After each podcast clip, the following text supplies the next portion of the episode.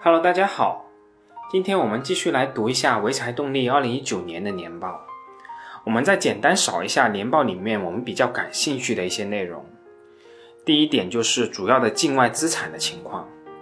潍柴动力的年报披露，公司主要的境外资产为总部位于德国法兰克福的凯奥集团。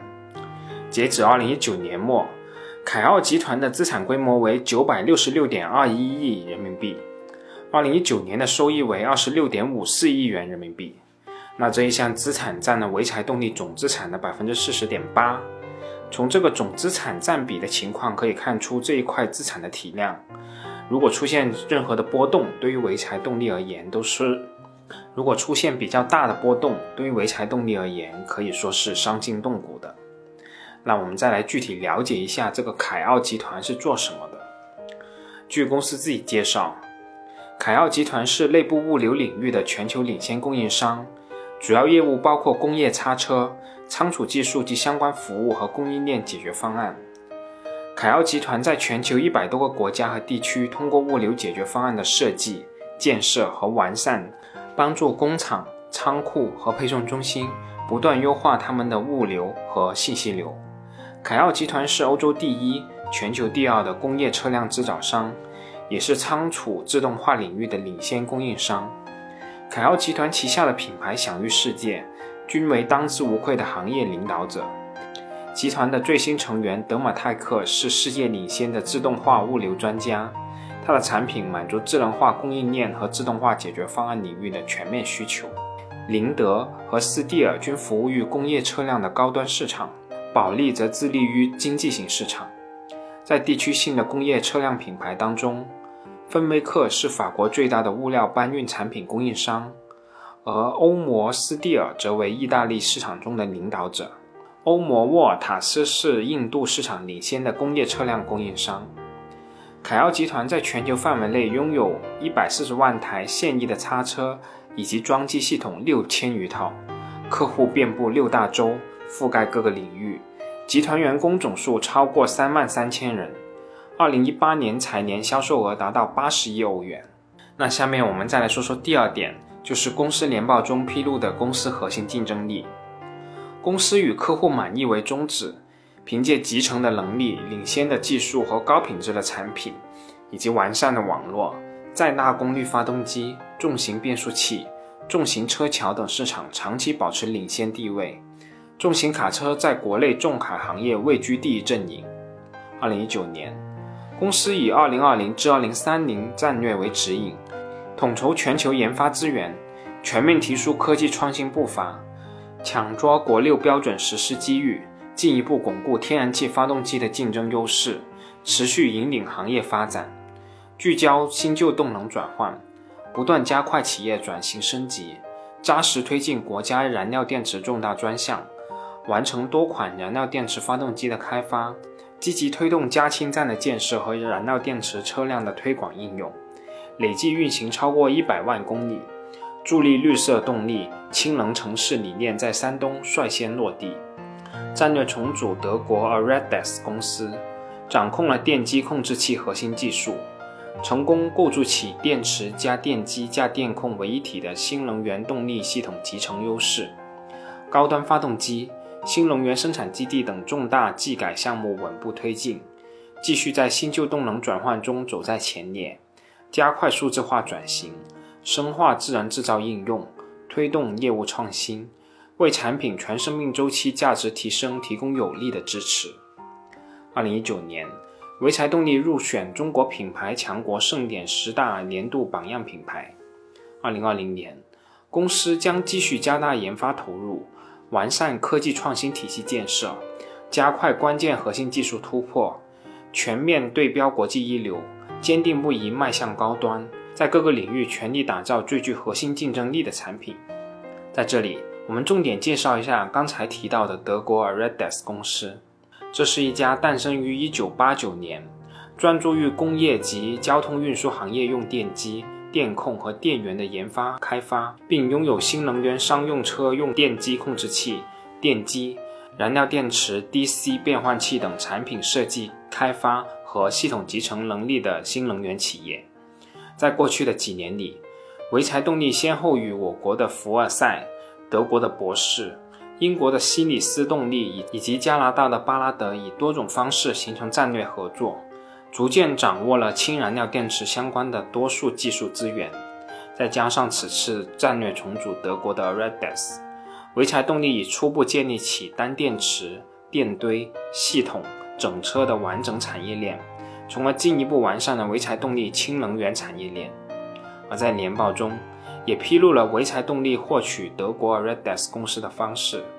本公司的子公司潍柴动力卢森堡控股有限公司与 a r e d e s 的原股东于2019年的12月16日签署的股权转让协议。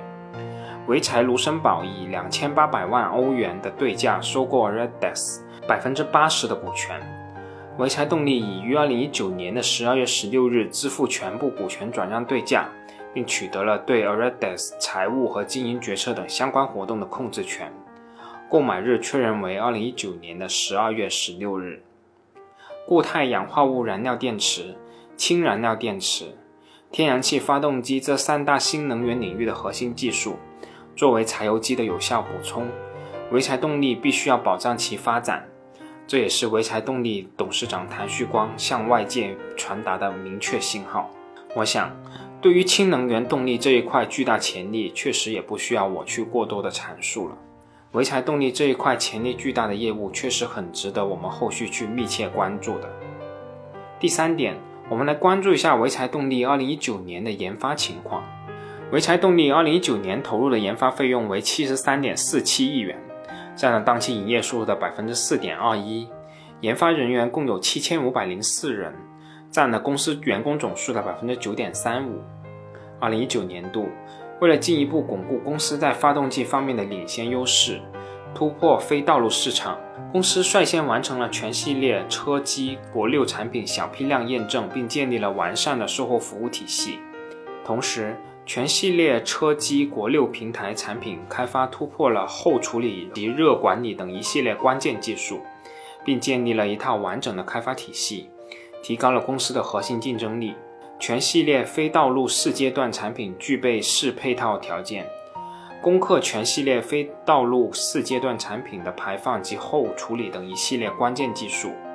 车机国六与非道路四阶段产品双管齐下，保持了潍柴动力发动机一贯的可靠性高、动力强劲、油耗低、性能好等优势。重型变速器拓展了 S 平台开发。加大了 IS 产品的市场导入。车桥方面，桥壳采用了新结构、新材料等关键技术，满足了高性能需要，增强了市场竞争力。重型商用车方面，重型卡车六千平台产品稳步推进，国六开发覆盖 XHML 平台，四升至十五升全系列产品，突破整车热管理等系列关键技术，率先发布燃气国六。迅速抢占市场，可靠性、轻量化技术快速应用迭代，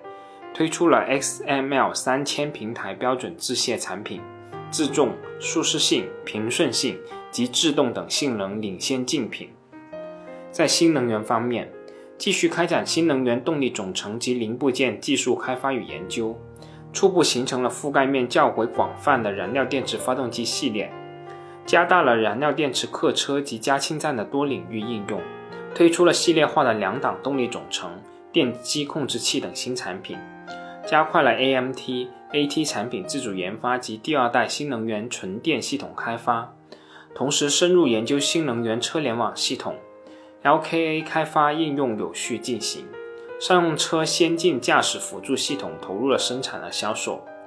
潍柴新能源产品市场竞争力大幅提升。市场销量持续攀升，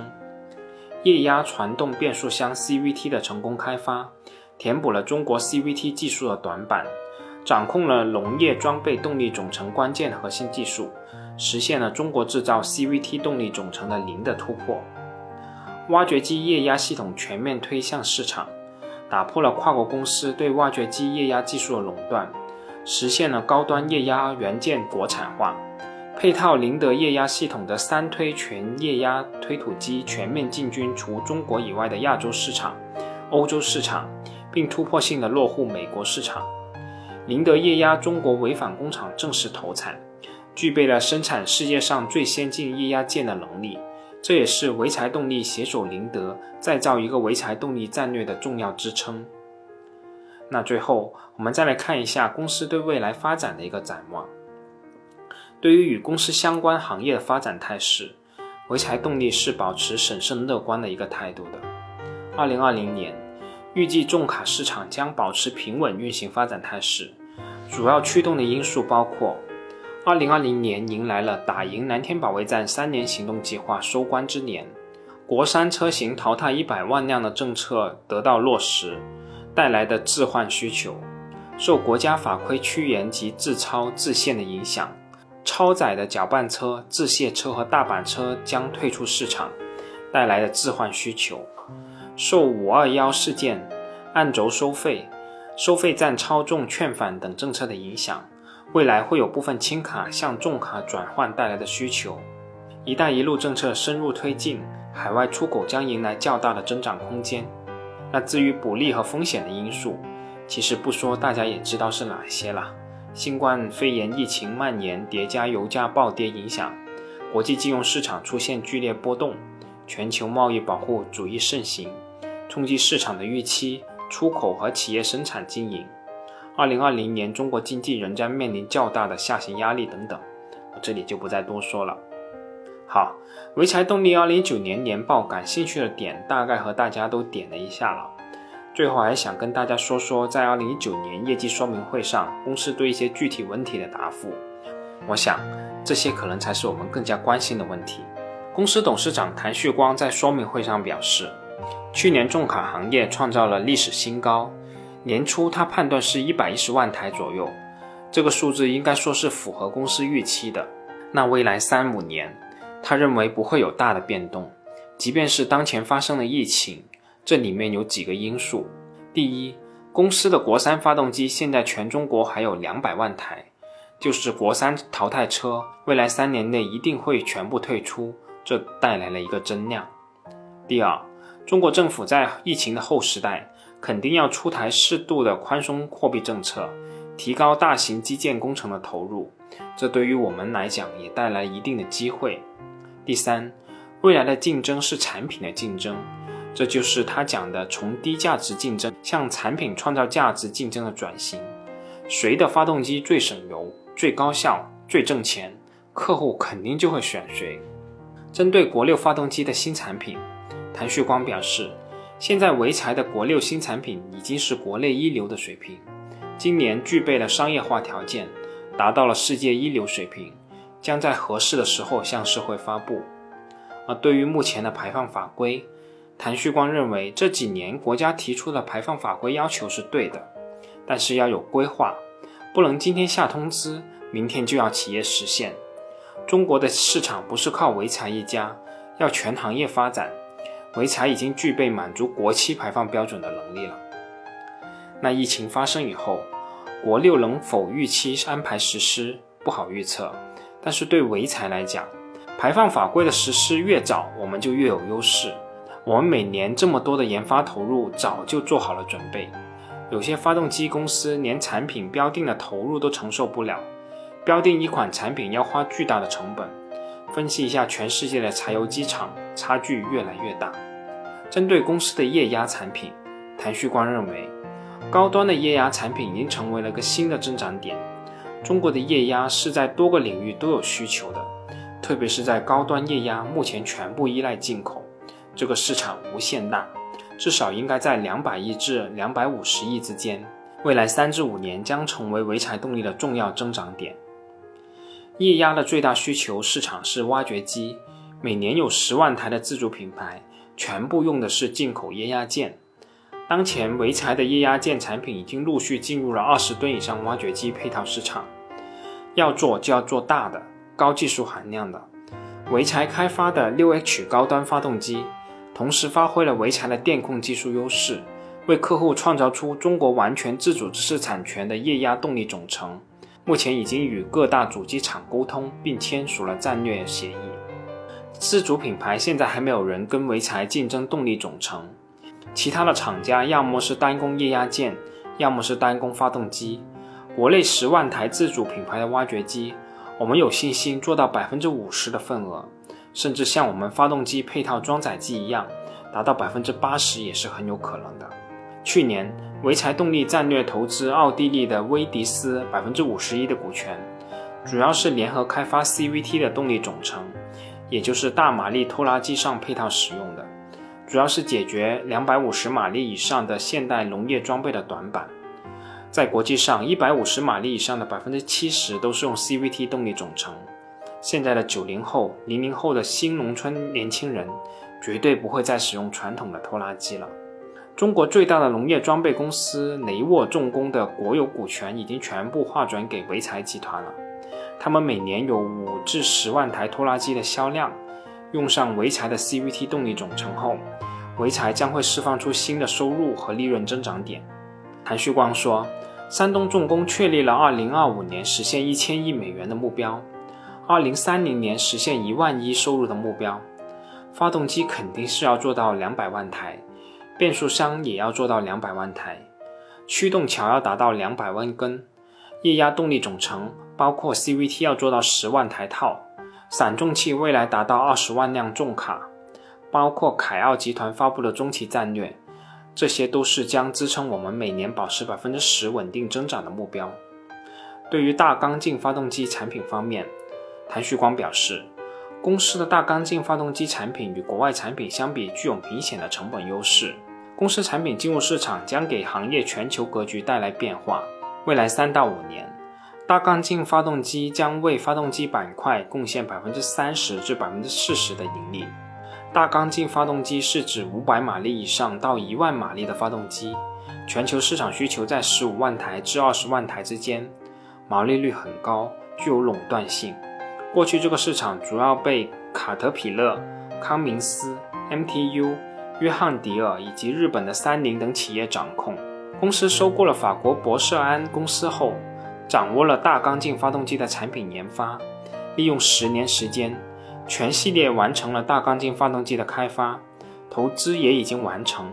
现在已经和全球前十五的发电设备 OEM 厂提供发动机配套，并签署了战略合作协议。好，潍柴动力二零一九年的年报我就给大家说这么多，我们下次再见吧。